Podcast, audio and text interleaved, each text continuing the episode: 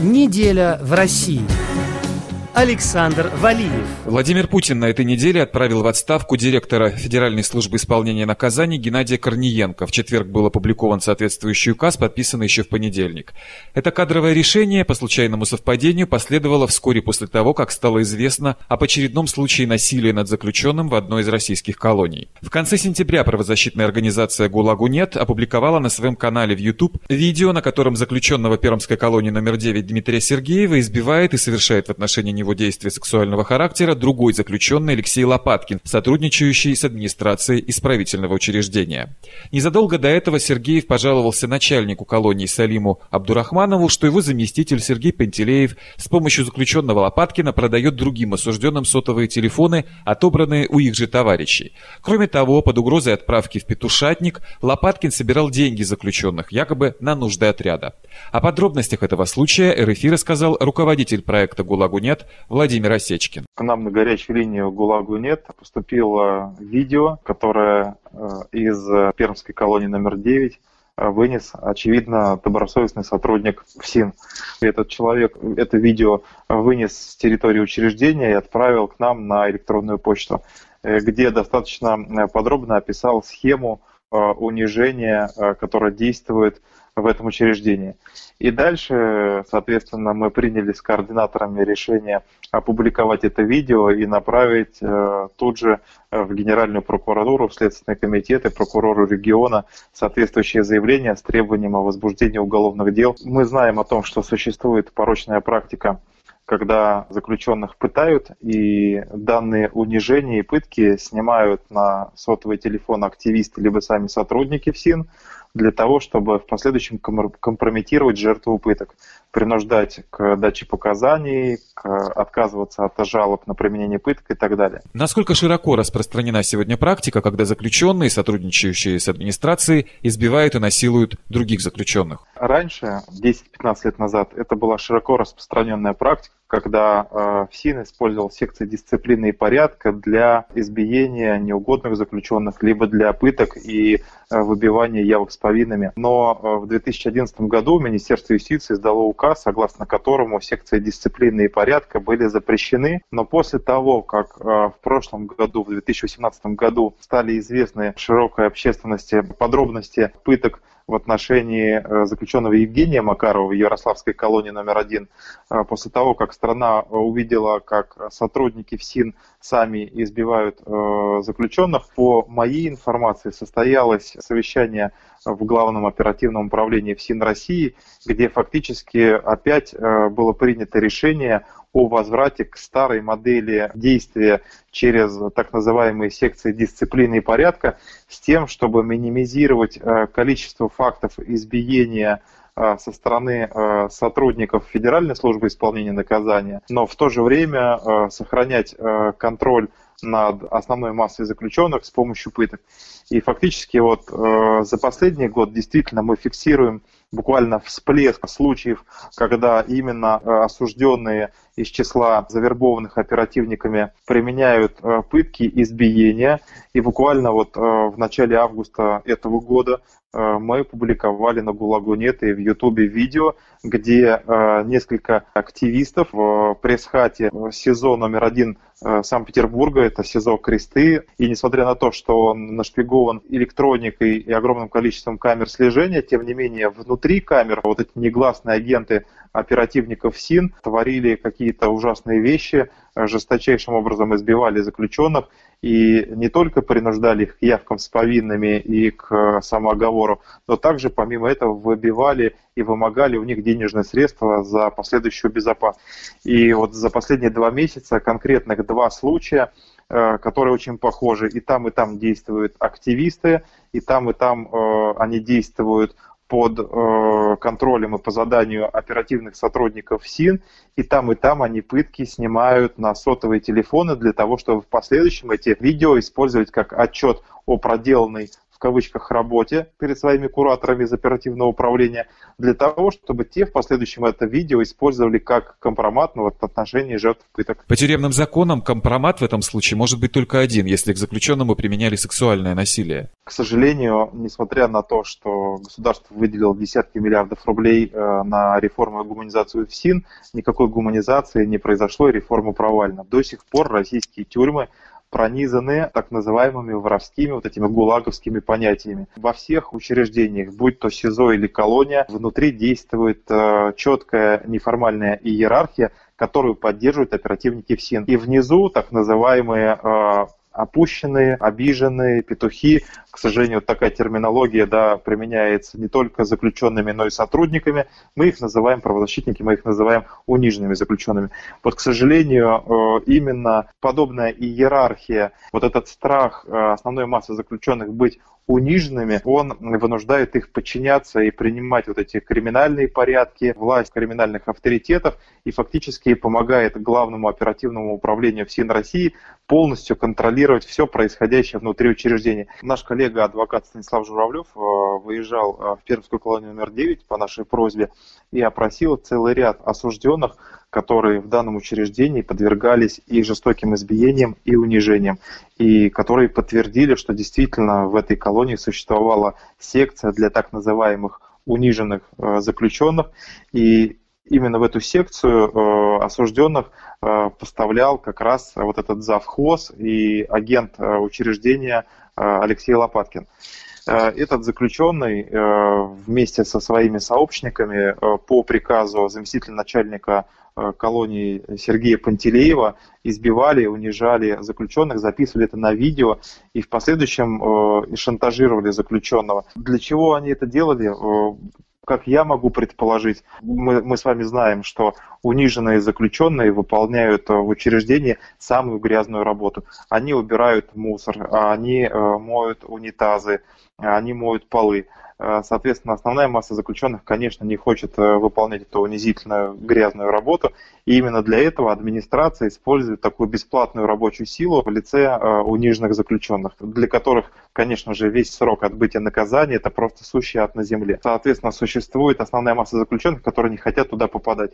Поэтому с помощью именно вот этого страха унижения недобросовестные сотрудники ФСИН, оперативники, либо вымогают денежные средства, либо выбивают и под этим страхом получают от э, заключенных признательные показания, самоговоры, либо показания в отношении третьих лиц. Почему осужденные не жаловались раньше на то, что в колонии администрация торгует их же телефонами? Их в целом устраивала эта система? Заключенные в Пермской колонии номер 9 прекрасно понимали, что ждать помощи неоткуда. Местная прокуратура э, связана с э, руководством колонии, и обращаться к прокурорам бессмысленно и опасно. Точно так же бес, бесполезно обращаться к местным, к региональным, к пермским общественникам из ОНК или из аппарата уполномоченного, потому что они э, работают в тесной связке, и фактически они покрывают все происходящее в учреждениях Пермского ГУФСИН. И туда через неделю после Станислава Журавлева выезжали а, сотрудники аппарата уполномоченного и членов ВНК, которые после того, как а, посетили колонию, заявили о том, что не было никаких а, серьезных правонарушений и что якобы вот эти активисты действовали самостоятельно, что у них якобы был личный э, конфликт неприязненный никакого отношения к вот этим многочисленным нарушениям администрация учреждения якобы не имеет. Администрация Пермской колонии создавала а, такие условия, при которых нормальные законные возможности ходить на свидания с родственниками, а, звонить им бесплатно по государственному телефону, Э, эти возможности были резко ограничены. Соответственно, люди просто для того, чтобы общаться со своими родственниками, были вынуждены покупать эти сотовые телефоны. И точно так же они были вынуждены платить э, деньги за безопасность и личную неприкосновенность. Те заключенные, которые отказывались э, платить деньги оперативникам Пермской колонии, просто подвергались жестоким избиениям и даже изнасилованиям. Что случилось с героями этой истории после того, как вы опубликовали видео с издевательствами над Сергеевым? По информации информации наших источников, э, на данный момент э, заместитель начальника э, колонии по безопасности и оперативной работе Сергей Пантелеев отстранен от исполнения обязанностей. В отношении него проводится служебная проверка и доследственная проверка, и, скорее всего, он будет уволен по дискредитирующим обстоятельствам и привлечен к уголовной ответственности. Активистов УФСИН, которые избивали и пытали Дмитрия Сергеева в настоящий момент вывезли из э, исправительной колонии номер 9 и, как я понимаю, э, содержат сейчас в безопасном месте, опасаясь того, что основная масса заключенных при встрече их просто будет жестоко избивать за вот это вот насилие. Что касается Салима Абдурахманова, то, к сожалению, он продолжает пока исполнять обязанности начальника учреждения, хотя, подчеркну еще раз, я буду э, повторно обращаться к руководству ФСИН и э, в прокуратуру региона с тем, чтобы данного человека в обязательном порядке отстраняли от исполнения обязанностей и тоже э, возбуждали в отношении него уголовное дело. Что касательно жертвы пыток Дмитрия Сергеева, то мы э, внимательно отслеживаем его судьбу, его регулярно посещает адвокат в исправительной колонии, и буквально через несколько дней э, у него заканчивается срок э, лишения свободы, он освобождается, и наши координаторы-эксперты помогут приехать к ему в Москву и рассказать о том, что происходит в Пермской колонии номер 9 э, журналистам. Директор ФСИН уволен. Кто придет на его место, как вы думаете, и что может измениться в системе? За последние 15-20 лет при Владимире Путине Федеральная служба исполнения наказания стала похожа на придаток МВД, ФСБ, Следственному комитету. К сожалению, на сегодняшний день главенствующую роль в Федеральной службе исполнения наказания играет Главное оперативное управление ФСИН и оперативные отделы и части при СИЗО и колониях. За последние 15-20 лет – тюрьма, очевидно, стала дорабатывать за некомпетентных следователей, массово принуждая заключенных к явкам с повинными и даче признательных показаний. К сожалению, эти гулаговские традиции были продолжены и при директоре ФСИН Геннадии Корниенко, кадровом чекисте, который с 81 года э, служил в ФСБ, э, в КГБ и в ФСО. Я думаю, что на место Геннадия Корниенко, скорее всего, придет, опять же, э, подконтрольный ФСБ человек из одной из спецслужб, и вряд ли стоит ждать какой-то серьезной гуманизации и реформирования ФСИН в обозримом будущем. На сегодняшний день есть несколько претендентов на пост директора ФСИН. Одна группа интересантов в администрации президента и ФСБ лоббирует назначение на пост директора ФСИН Анатолия Рудова. Это верный э, соратник Геннадия Корниенко, который э, последние семь лет был его первым заместителем. И в этом случае тогда все сохранится и все останется на круги своя. На мой взгляд, э, очень высока вероятность назначения нового человека на пост директора ФСИН, потому что очевидно, что э, нынешняя администрация ФСИН просто погрязла в скандалах и с пытками, и с э, коррупцией. Э, их главный финансист Олег Коршунов уже осужден за хищение более 200 миллионов рублей, и в отношении него расследуется еще целый ряд уголовных дел. У следователей Следственного комитета достаточно материалов для привлечения к уголовной ответственности и Анатолия Рудова. И сейчас, скорее всего, будет принято именно политическое решение президентом. Либо будет дан ход всем уголовным делам, и тогда очевидно, что львиная доля нынешней администрации окажется сама в застенках, либо Путин э, побоится очередных новых скандалов, и тогда на какое-то время, на ближайший год-два, он э, продлит э, мандат нынешней администрации, и тогда ФСИН возглавит Анатолий Рудый или Валерий Максименко. Год назад, когда всплыло видео с избиением заключенного Макарова в Ярославской колонии, власти заговорили о реформе в СИН. Дальше разговоров дело не пошло? После тех громких скандалов с пытками в Ярославской колонии номер один, э, руководство ФСИН заявляло о том, что они намерены гуманизировать службу, они намерены закупить э, какие-то супер видеорегистраторы, которые будут записывать все 24 часа в сутки. Но, конечно же, ничего этого не произошло. Генералы занимались банальным самопиаром. Никаких видеорегистраторов массово не было закуплено. Все госзакупки по видеорегистраторам э, были провалены и не реализованы в 2018 году. Никакие видеорегистраторы не спасут заключенных от пыток и от э, насилия, если одним из ключевых показателей для ФСИН будет уровень раскрываемости преступлений и содействия правоохранительным органам и прокуратуре.